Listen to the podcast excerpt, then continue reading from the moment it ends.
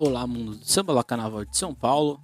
Seja bem-vindo a mais um episódio do podcast Sampa Samba. Hoje é um podcast que talvez eu fique muito, mas muito pistolado no meio dele, mas vamos lá, vamos pra frente. Né? Até porque eu prometi que seria esse episódio de hoje. Hoje nós vamos falar da África, ou o qual África, e vai ficar bem evidente logo de cara qual é essa África que é cantada. Qual África é cantada nos desfiles das escolas de samba? Dos grupos da Liga e da UESP aqui em São Paulo. Então será um episódio bastante aí elucidativo.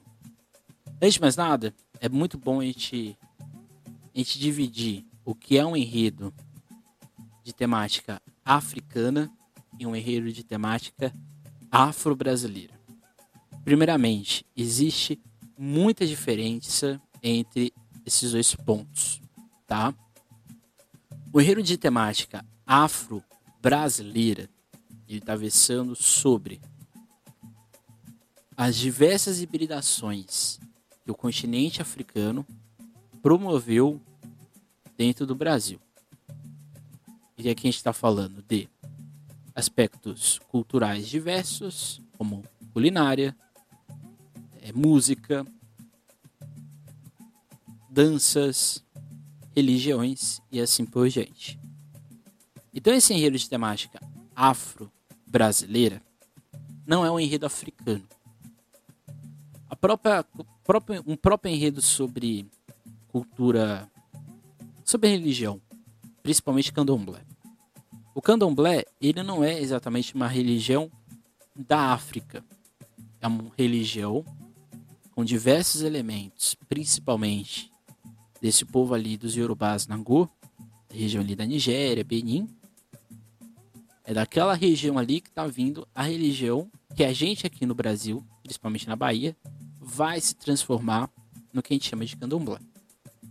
Então, ou seja, um enredo de temática africana é um enredo que vai falar da África, seus países, das suas características linguísticas, das suas características étnicas e assim por diante. Mas a questão aqui que nos faz chegar: que África é essa que as escolas de samba cantam? E não são muitas. Então, dentro desta África, se assim podemos dizer, existem várias vertentes que as escolas não cantam. Por exemplo, quando uma escola fala do Egito, o Egito é muito abordado dentro das escolas de samba, historicamente, né? Não fala-se do Egito. É como se o Egito fosse um almanaque de curiosidade da história antiga e para dizer que no Egito surgiu alguma coisa. Um ponto muito simples também, que tem surgido recentemente, é a própria ideia de Candace. Candace é um grupo de guerreiras, de, de mulheres, matriarcas ancestrais, ali na região do chifre da África, seria Somália, Etiópia, é o sul, né, do Sudão do Sul, que é um novo país, e uma transição ali, não exatamente, com a, o Egito, que é exatamente a região de Kush, ou Akushitas, né, que é exatamente esse império dessas mulheres Candaces. Mas Candace é um título desse povo. Não existe Candaces nas outras regiões africanas. Então isso aqui é muito. Você pode estar falando, mas porque você está querendo problematizar e assim por diante. Não, gente, não é problematizar. A gente bate na tecla, inclusive eu, meu mestrado sobre isso, que o carnaval é um elemento pedagógico, ele é um elemento didático. Ele pode explicar e ensinar coisas. Então que ele ensine e explique coisas da forma certa, não vamos assim naturalizando ou simplificando ações. Então acho que esse é um primeiro ponto, acho que é um E aqui, gente, nenhuma escapa não, tá? Sim. Nenhuma escola de samba do Brasil, eu diria, escapa dessa desse senso comum. Isso aqui não é um problema na verdade, é uma falha histórica. Historicamente, as escolas, os centros universitários, os, os centros de discussão sobre a negritude, muitos deles não falam da África. África como continente, não África como forma diaspórica ou de êxodo da região continental africana para o resto do mundo. Isso aqui eu acho que as escolas de samba têm, ou têm tentado pelo menos, fugirem do senso comum, porque assim, também elas têm uma, natural, têm uma visão muito naturalizada, uma visão muito de freiriana, se assim podemos dizer, do processo de negritude, essa ideia afro-brasileira. Então aqui eu vou pegar aqui dois dois autores que eu gosto muito. Um deles é o Mia Couto, escritor moçambicano, e ele diz o seguinte: Aconteceu num debate num país europeu da assistência, alguém me lançou a seguinte pergunta: Para si, o que é ser africano? Falava-se inevitavelmente de identidade versus globalização. Respondi com uma pergunta: E para si, o que é ser europeu? O homem gaguejou, não sabia responder. Mas o interessante é que para ele a questão da definição de uma identidade se colocava naturalmente para os africanos, nunca para os europeus. Ele nunca tinha colocado a questão ao espelho. Recordo o episódio porque me parece que ele toca numa questão central, que aqui é uma questão que também a gente vai levantar nos 12 enredos que falam do continente africano. Quando se fala de África, de que África estamos falando? Terá o continente africano uma essência facilmente capturável?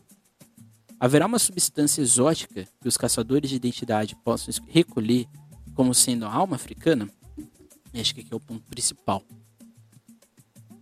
A África, enquanto continente, etnicamente falando, a gente tem mais de 500 etnias antes do processo que a gente chama de neocolonialismo imperialismo do século XIX. Se a gente coloca, e aqui e aqui não é um problema, porque boa parte da tradição cultural brasileira é Yorubanagu. Quando a gente pega um enredo sobre orixás, e aqui tem os enredos que a gente vai falar aqui, versam, um deles inclusive fala sobre isso. Quando a gente fala dos orixás, quando a gente fala né, da justiça de fé, de Xangô, a gente está falando de uma região. E é uma região bem pequenininha na África, que é exatamente fé, nos Ibus, né? Essa região aqui na Nigéria. Mas eu não posso falar dessa cultura e transportar para o Senegal. Eu não posso transportar para a Eritreia. Eu não posso transportar para Madagascar. Eu não posso transportar para a Líbia, para o Sudão e assim por diante. O que, que eu estou querendo dizer?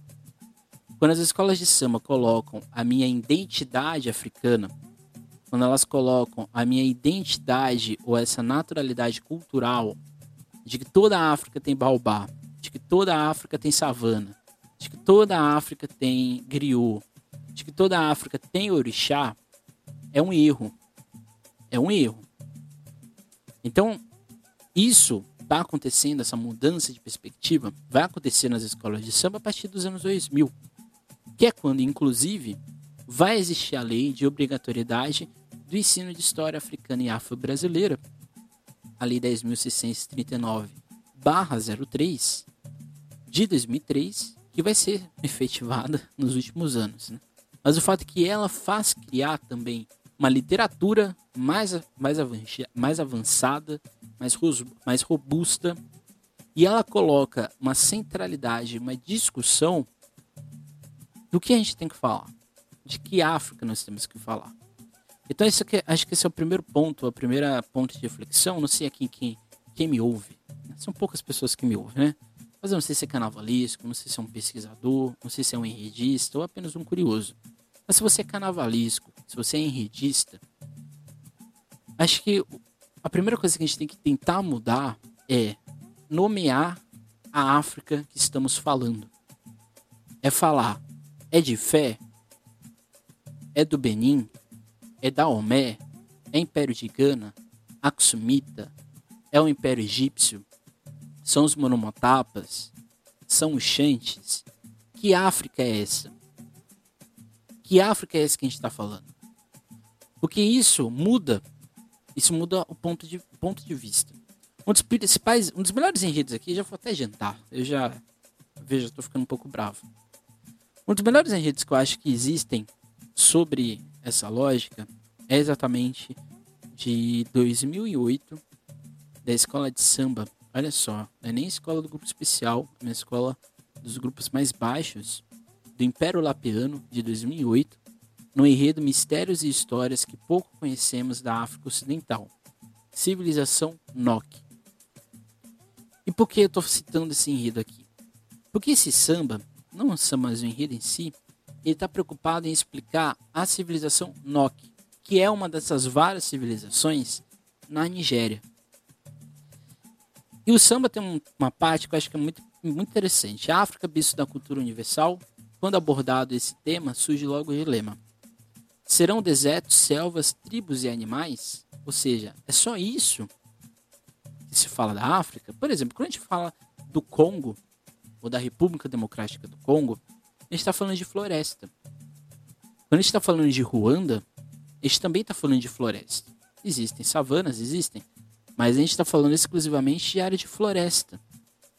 Quando a gente está falando, por exemplo, é, dos países do norte, a gente não tem nem savana, a gente tem deserto mesmo.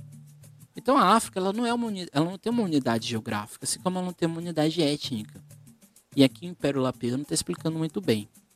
Tem uma parte final que eu acho que é muito interessante, é o exatamente, já no final. Será real, talvez imaginário, que uma negra no Egito em farol se transformou? Será que só lendas e mitos a cultura afro revelou? Vem com o Império Lapiano sambar com este sonho africano. Isso aqui é importante porque a escola pega um, um... Gente, isso aqui é incrível. E aqui, aqui novamente eu falo, né? Como as escolas do grupo especial de acesso, as escolas ligadas à liga, não têm criatividade alguma para criar enredo. Parece que os enredos falam da mesma coisa. E aqui é o que, a escola está falando? A escola está pegando a civilização Nock porque o Picasso ele vai ter o grande insight do pensamento do cubismo por causa das máscaras africanas. E uma dessas máscaras, a grande maioria dessas máscaras, é da civilização Nock. Olha só que incrível. Então, esse aqui é um exemplo. Né? Existem tantas civilizações egípcias, tantos grupos étnicos é, egípcios africanos, dariam ótimos enredos. Mas a gente fica tão preocupado em explicar o baobá, o griot, o orixá e assim por diante, que a gente perde muita coisa. Né? Então, esse aqui é um exemplo, já até fugi do meu roteiro aqui. Outro ponto muito importante, e aqui eu trago exatamente a escritora nigeriana Chimamanda Ngozi Adichie, e ela diz o seguinte: histórias importam. Muitas histórias importam. Histórias têm sido usadas para expropriar e tornar maligno. Mas histórias podem também ser usadas para capacitar e humanizar. Histórias podem destruir a dignidade de um povo, mas histórias também podem reparar essa dignidade perdida. Acho que é isso que falta quando a gente vai falar de África. Acho que quando a gente vai falar de, da influência africana no Brasil, a gente tem uma preocupação maior de tentar explicar ou de tentar aprofundar muito mais o que é abordado. Mas quando a gente vai falar do continente africano, a gente ainda tá naquele ranço ali dos anos 80, anos 90, que a gente queria. É, tudo era igual. Tudo era uma obra Casa Grande e Senzala do Gilberto Freire e dali vamos para frente. Não é assim que as coisas funcionam. E o que, que a Chimamanda está falando é exatamente disso. É um perigo muito grande a gente colocar a lógica de que existe uma história única para a gente abordar os pontos. Quando a gente coloca um continente com mais de 50 países, com diversas culturas, com vários pontos étnicos, religiosos, divisões de mundo, e a gente só coloca um único a ótica a civilização Yorubá Nagô e a gente coloca que essa civilização reflete todo um continente, é um grande erro. É essencializar a história do continente africano, é colocar uma única lente, um único ponto de vista sobre o que é o continente africano. Então isso aqui é muito, é muito problemático. E aqui, eu citei aqui o Império Lapeano, de 2008, mas a gente pode falar também do... Cadê? Dos Bambas, de 2001, escola de samba da UESP também. Porque assim, muita gente fala do Egito, mas ninguém fala do Egito. Você pode estar se perguntando, mas não, isso não faz sentido. Um exemplo. O Imperador de Piranga, quando foi fazer um enredo sobre a medicina, ele começa do Egito. Né? Coloca lá um. Né? Já é um grande problema, né? Porque coloca a representação do Egito como se fosse o Egito fosse só o Tutankhamon. Coloca exatamente um Egito gigante lá para falar da medicina. E acabou. E aqui o grande, a grande questão, e aqui porque eu falo dos Bambas, é o único enredo de São Paulo que fala da história do Egito. A escola vai falar do surgimento do Egito, do Baixo e do Alto Egito, dos principais reis, né, Ramsés, o Amenófis e o Tutankhamon, até chegar exatamente nos Serengets, que é exatamente essa cultura ou essa, vamos dizer assim, essa herança que é deixada, que é exatamente o Parque Natural de Serengeti no Egito. Então vocês imaginem, né? Por que não fazer um enredo sobre o Egito, da história do Egito? Por que não falar sobre o Egito de fato?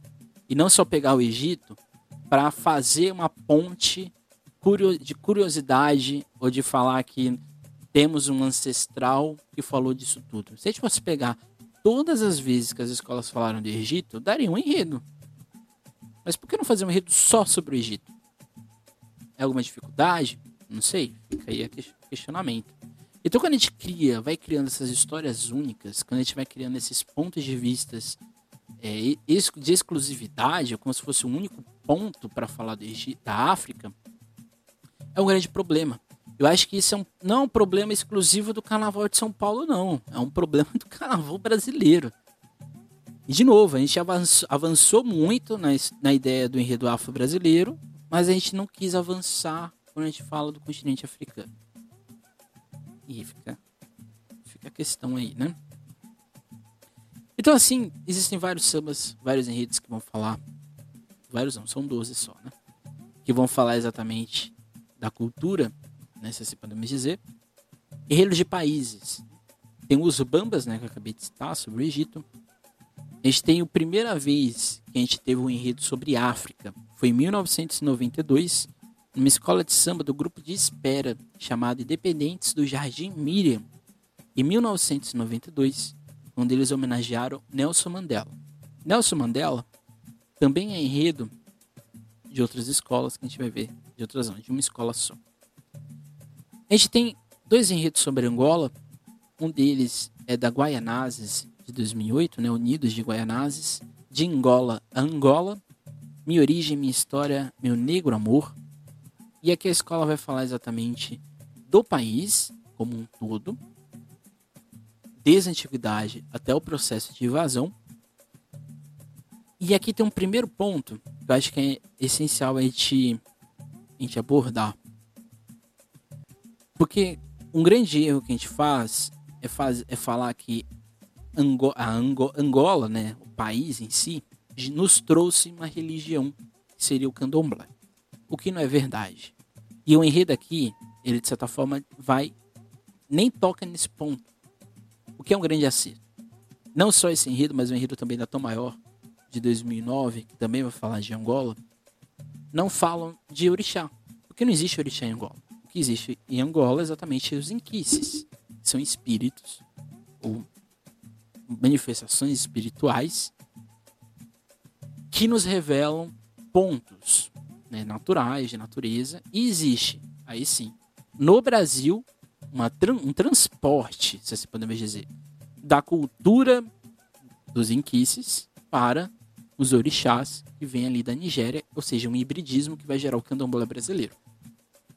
O fato que esse Rio da Goianazes é uma escola que não tem grande projeção, grande projeção de, de reconhecimento, né? Uma escola da UESP, então ela não tem tanta mídia, tanta propaganda em cima dela. Mas é um enredo muito bom, é um samba muito bonito. Eu cito aqui a parte final. Lá em Angola ecoou um grito de liberdade. Um povo tão reprimido, caçado e sofrido.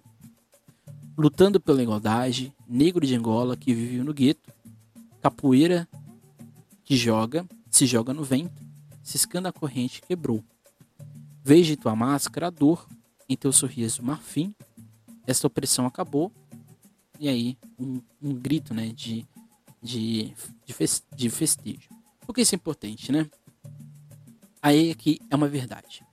Os principais, as principais zonas portuárias de negros escravizados que saem de África e vão para o Brasil partem exatamente dessa região da Guiné, dessa região aqui da Nigéria, partem dessa região aqui de Angola e do Congo, e uma parte não tão expressiva parte exatamente ali da região de Moçambique.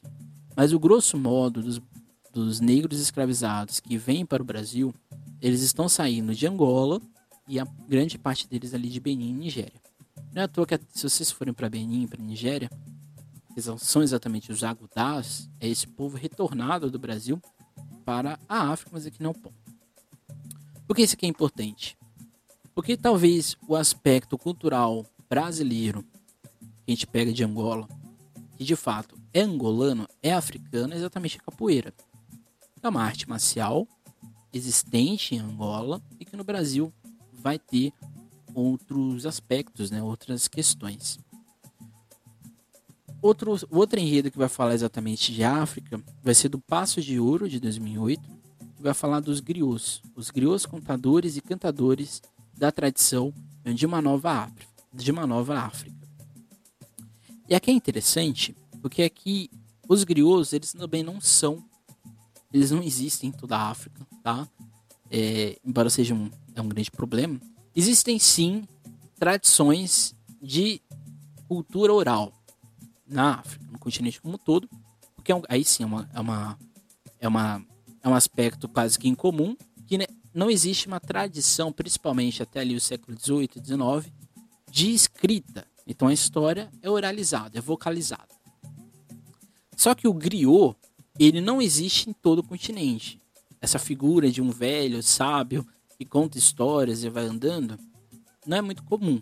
Isso é comum, isso é comum no Senegal, em Gana, na região da Nigéria, na Guiné ou nas Guinés, em Benin, parte ali de Camarões. Mas, por exemplo, o griot não é uma figura com esse nome em Angola assim como não é na Namíbia, não é no Zimbábue, não é em Moçambique, não é, por exemplo, na África do Sul, no Lesoto, em Botsuana e assim por diante. Mas existem essas figuras. Mas quando a gente fala que existem os griots, a gente está criando uma, uma, uma, uma amálgama de que todo mundo que fala história oral em África é um griot.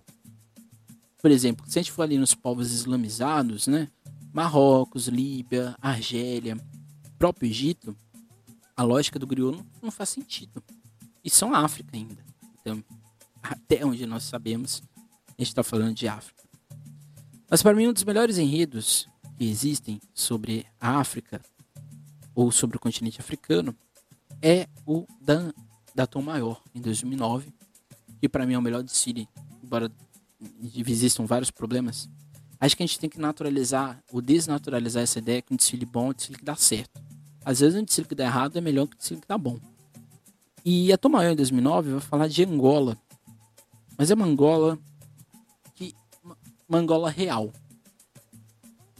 A Tomayo não vai pegar uma Angola, que aqui talvez seja a maior diferença do enredo da Unidos de Guaianazes, porque a Tomayo, quando vai falando de Angola, ela já escancara logo de cara que Angola não é um país que está em harmonia com o cosmos.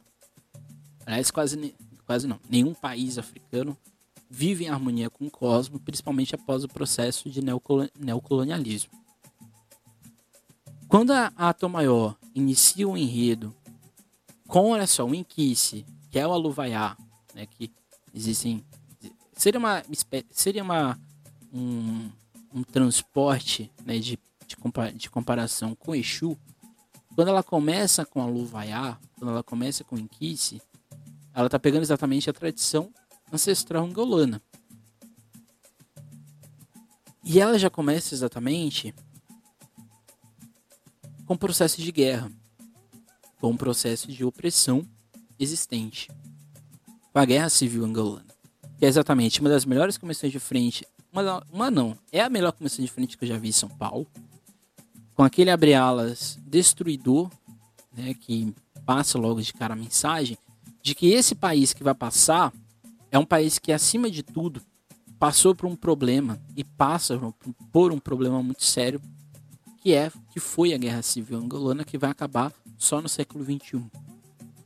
E o enredo da Tom Maior, quando vai falar de Brasil, não é para falar da Angola no Brasil, mas é da, importância histórica do país, né, o nosso país do Brasil, e da figura do Martinho da Vila nesse processo foi Martinho da Vila, uma espécie de embaixador brasileiro em Angola, e o Brasil vai ser o primeiro país a reconhecer Angola como um país independente.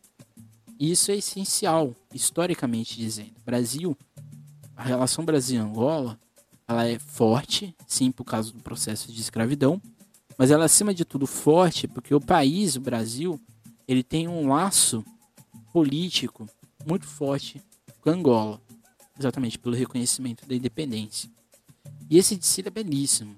É um samba fantástico, né? E aqui a gente pode citar aqui o início, né? É Nova Angola com mais amor, seus ideais de dependência e libertação, chegar de guerra e opressão, buscando o caminho da paz, o povo que tanto sofreu, renasceu. Então, ou seja, a escola parte do presente para explicar o seu passado. E aqui a gente tem um outro enredo sobre o Nelson Mandela, que é o da Leandro de Itaquera de 2015, no enredo Invencível.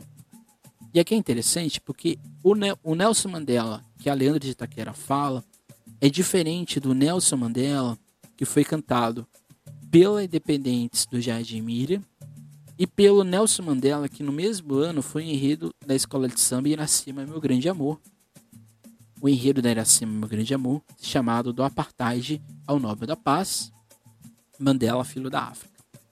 Na Leandro de Itaquera, e aqui é talvez muito por causa do que é a Leandro de Itaquera, a Leandro de Itaquera ela tem um compromisso de explicar o Nelson Mandela político. Esse Nelson Mandela, que acima de tudo, como o próprio Henrique diz, foi invencível durante todo o processo do apartheid. O que é o apartheid? Para quem não sabe.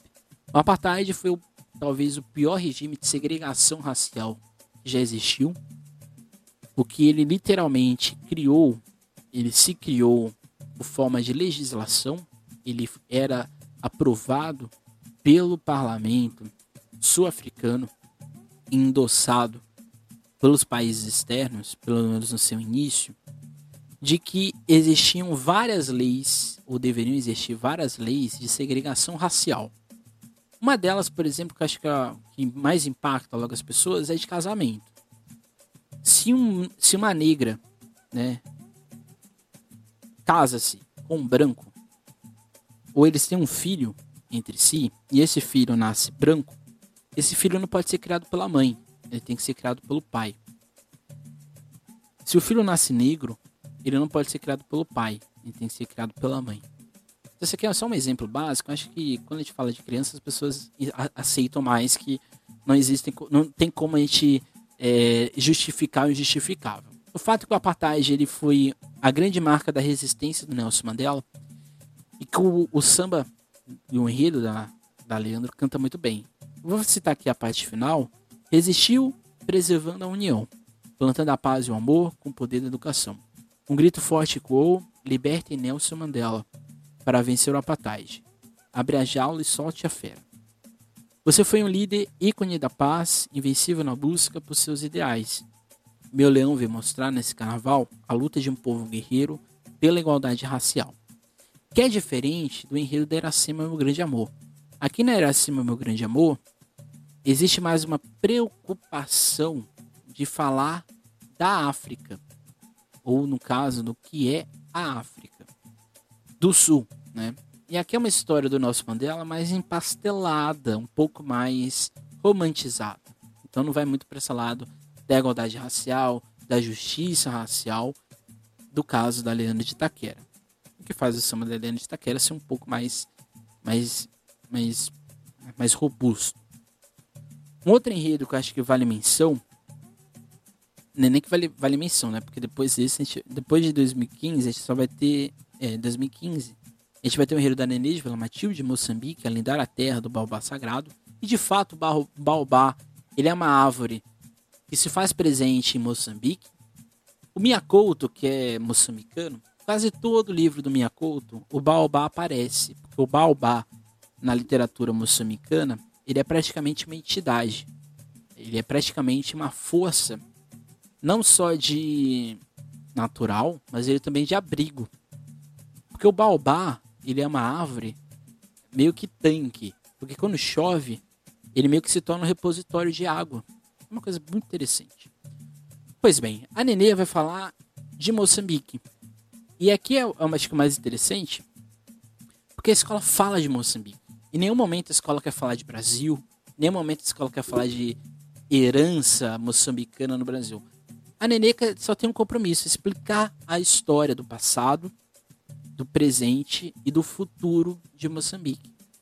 Então a escola já começa dando chute na história, exatamente falando da relação do moçambicano com esse diabo verde, como era conhecido os portugueses. E aí vai contar exatamente a saga do povo banto, que é muito importante também te dizer.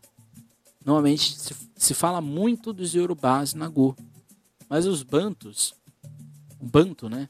Não só a língua, mas também a etnia banto, talvez seja a maior da África. E eles se dividem em vários, em várias, em várias falanges. E o enredo da Nenê fala exatamente do povo banto, né? Eu sou a raiz do povo banto. História que o tempo ofertou. Sabedoria, legado dos meus ancestrais, trago um Eldorado de riquezas naturais. É um dos melhores sambas também da história da Nenê, isso aqui não tenho nenhum problema em dizer. E é muito bem feito o enredo. E a escola vai falar da ligação com os árabes, que quase nenhuma escola de samba de São Paulo faz, não sei porquê. Mas os árabes são muito importantes para a constituição do continente africano. Não só nessa parte sul, mas principalmente na parte ali norte. Não só os países, né? Egito, Argélia e assim por diante, mas também Senegal, é, Gâmbia, Gana, esses países que têm uma influência muito forte do islamismo e que em África ganham outras vertentes, né? Porque existe a religião islâmica islamizada, mas que está sempre em contato com os ritos e os passados ancestrais das etnias antigas em África. E o samba da Nenê exatamente termina, termina com Moçambique olhando para o futuro, com Moçambique olhando para um, uma nova esperança, exatamente a tecnologia, que é essa aliança é, diplomática entre Moçambique e China. Eu acho que assim, a Nenê, depois do enredo da, do Império Lapiano de 2008, para mim, junto com o da Leandro de Itaquera, são os melhores enredos sobre África. Os enredos que a gente vai falar agora pra gente encerrar, que é exatamente a Tatuapé de 2017. Mãe África canta sua história, Zimbábue. Eu até hoje não consigo entender esse enredo. Eu até hoje não sei. Porque a escola fala de, de orixá, depois a escola fala da savana. Fala-se exatamente que a savana é esse espírito, esse, esse centro da cultura africana. Fala dos animais. Aí fala exatamente é, de uma lógica, né, vamos dizer assim, muito Yorubá Nagô, olhando para um país que não tem nada a ver com Yorubá Nagô, que é o Zimbábue. Ah, mas a história não fala do Zimbábue. O enredo, inclusive as últimas alas de Chile, é sobre o Zimbábue. E assim, eu não vejo lógica de você explicar tudo isso para falar de um país que hoje não é exemplo para muita coisa. Até porque o Zimbábue vive há muito tempo uma tirania, se assim podemos dizer. O fato que o Henrique da Topé ele se constrói, ele ganha força, porque a escola conseguiu mostrar uma África, vamos dizer assim, unificada. Mas me desculpem, não existe África unificada. Existe a ideia do pan-africanismo, existe, mas tem um pan-africanismo tem esse compromisso de unificar a África como um todo. a grande ideia do pan-africanismo é unificar todo o continente em prol de uma luta antirracial e de afirmação da cultura ou das culturas africanas. Então acho que eu acho, assim, é a minha opinião pessoal do Emerson, não da SASP. É a minha opinião oficial que esse tipo de enredo não é, ao meu ver, um enredo muito interessante. Acho que é um enredo que deveria ser evitado. A gente está em 2017 quando esse enredo foi criado. A gente já tinha feito uma tentativa de tentar mudar aqui o enredo africano, de temática do continente africano, e mesmo assim aqui não, não consegui ver muita coisa. Em 2018, a Acadêmicos do São Jorge fez um enredo chamado Ifé, Terra Sagrada dos Deuses, berço da civilização Yorubá. E novamente está falando de Yorubás, mas aqui a gente está falando de uma outra região, que é Ifé. A gente viu os Noques no Império Lapiano e agora Ifé na São Jorge. Também não, não, não foge muito daquela lógica do cultural, do, do religioso, do, dos hábitos e assim por diante. E o enredo mais recente que falou do continente africano foi a Colorado do Brás, no enredo Hakuna Matata, Isso é Viver. Vou citar aqui um trecho da sinopse, da sinopse para dizer, para endossar o que eu estou falando aqui desde o início. Mostrar ao mundo que a luz do sol de novo dia, que dá cor à savana de toda a África, também trará ao nosso riso um riso de novo amanhã. Estamos Hakuna Matata, prontos para receber todos aqueles que desejarem ser felizes junto com a gente. E o enredo continua. O enredo continua. O enredo vai falar exatamente da, a grande, o grande objetivo do enredo da Colorado Brasil nesse ano é falar. Eu nem sei dizer o que, que eles falaram nesse ano. Me desculpe quem é da Colorado Brasil. Mas a ideia do enredo é falar do continente africano e a partir disso transportar a ideia da cultura queniana. A música que é inspirada fala exatamente do Quênia, mas na sinopse o Quênia só é mostrado uma vez. Mas a escola está falando do Quênia. Ok, beleza. O enredo vai fazendo várias questões, por exemplo, da savana, né? A, a savana toda colorida. A ideia de que de novo, né, dos Ogãs, a ideia dos orixás, que é inclusive a comissão de frente da escola desse ano. Isso é um problema? Não é um problema. Mas se você está homenageando uma música, Hakuna Matata, por que você não fala da história do Quênia? Por que não falar do Quênia soberano? O Quênia é um país extremamente importante para a diplomacia, para a cultura e para a política africana. Porque o Quênia ele vai ser colonizado pelos ingleses, né, pela Inglaterra, vai ser invadido e o Quênia tem um, um passado de resistência muito forte, principalmente por causa da educação. A educação no Quênia, durante muito tempo, inclusive pós-colonização, pós o fim do, do, império, era meio que proibida durante várias para várias pessoas. E, a, e o Quênia conseguiu ou tentou inverter essa lógica exatamente a partir da educação. E o Quênia é um país que não tem sua savana. O Quênia tem floresta, o Quênia tem inclusive montes com neve. Então vocês, vocês pensam, olha só como esse enredo da Colorado poderia ser mais interessante se ela saísse da lógica da savana, do animal, da lógica do, dos orixás. Olha o quanto que a escola perdeu para falar do Quênia. Poderia ter sido um enredo só sobre o Quênia e teria sido maravilhoso. Então acho que esse aqui é o ponto que acho que é a conclusão.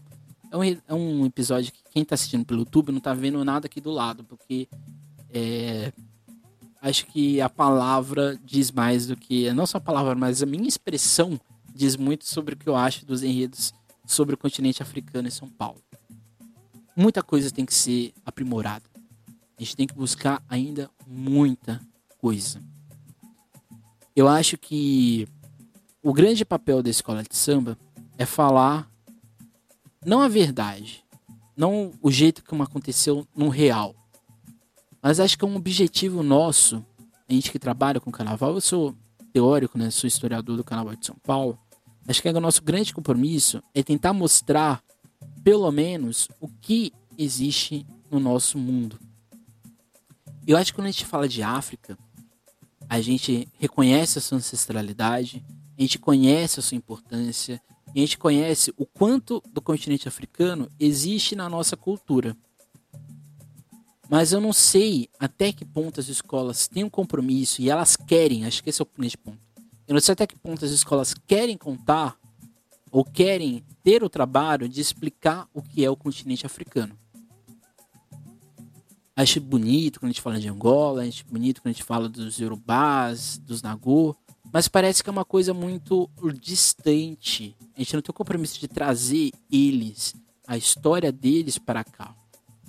Dos 12 enredos que eu falei aqui, acho que só o enredo da Nenê, só o enredo da, da Leandro de Taquera sobre o Mandela, o da Tom sobre Angola e o enredo da Guaianazes, da Guaianazes não, do Império Lapiano sobre os Nock, ou seja, só 4 de 12, tem um compromisso de explicar uma outra África. Tem um compromisso de explicar, de explicar os aspectos conflituosos, que acho que esse é o grande ponto. A África não é só um país, não é só um continente de alegria. Existe, quase claramente todo lugar que você for, você vai ter ver que o povo é alegre. Mas eu acho que isso não resume a história do continente africano. O continente africano, ele é onde a gente tem os primeiros indícios de civilização no mundo. Um dos principais impérios da nossa história estava lá é o Império de Gana. Um império que tinha tanto ouro que o rei simplesmente, quando chegou em Jerusalém, ofertou para todo mundo. É na África que a gente tem, talvez, a, a, civilização mais incrível da nossa história, que a gente nunca vai ter nenhum povo que fez o que os egípcios fizeram. É lá que a gente tem o Império Kush, Império Aksumita, esse império da civilização das Candaces.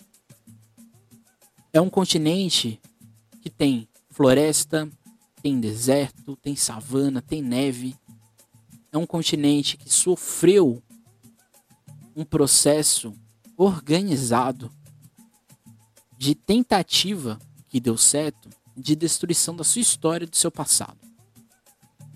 E acho que é a função do carnaval explicar que isso aconteceu e explicar o que foi o continente africano antes da invasão que gerou a escravidão e o neocolonialismo. Acima de tudo, a gente tem que explicar essa África soberana.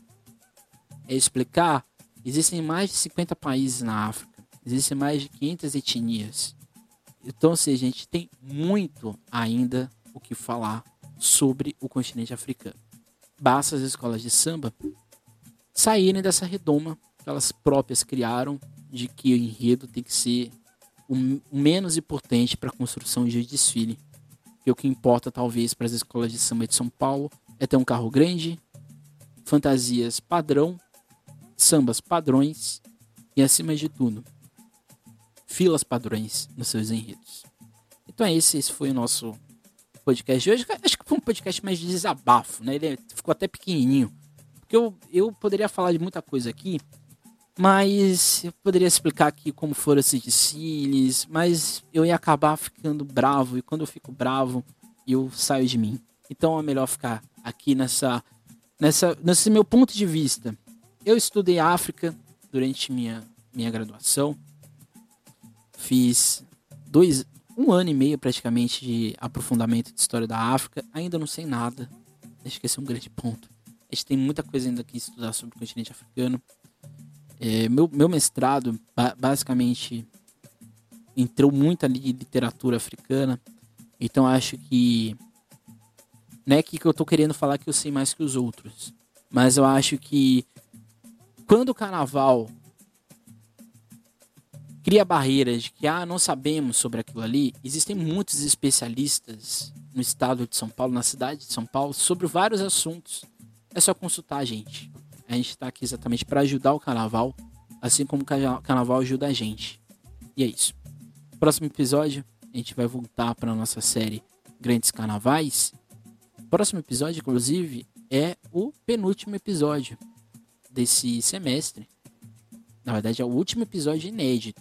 Na verdade, esse aqui é o penúltimo episódio, porque o último, o, pro, o último episódio inédito que a gente vai ter aqui no nosso podcast vai ser semana que vem, quando a gente vai falar exatamente da dos anos, né, ou do carnaval dos anos 2000, ou carnaval do grupo especial de 2000. Ano que foi lembrado os 500 anos do Brasil, e aqui a gente vai relembrar o que cada uma dessas escolas fizeram. E aqui, dia 11 do 6, portanto, é o último episódio inédito para quem ouve pelo Spotify e pelo Deezer. Porque quem ouve pelo YouTube, a gente vai ter um outro episódio que é o, os grandes carnavais, o carnaval de 2016, que não saiu no YouTube da SASP, mas ele já está disponível no Spotify e no Deezer. Então é isso, gente. Até mais. Tchau. Nunca esqueçam de ir atrás da nossa história, de descobrirem o continente africano. Nunca esqueçam disso. E nunca esqueçam de samba. É isso, gente. Até mais e tchau.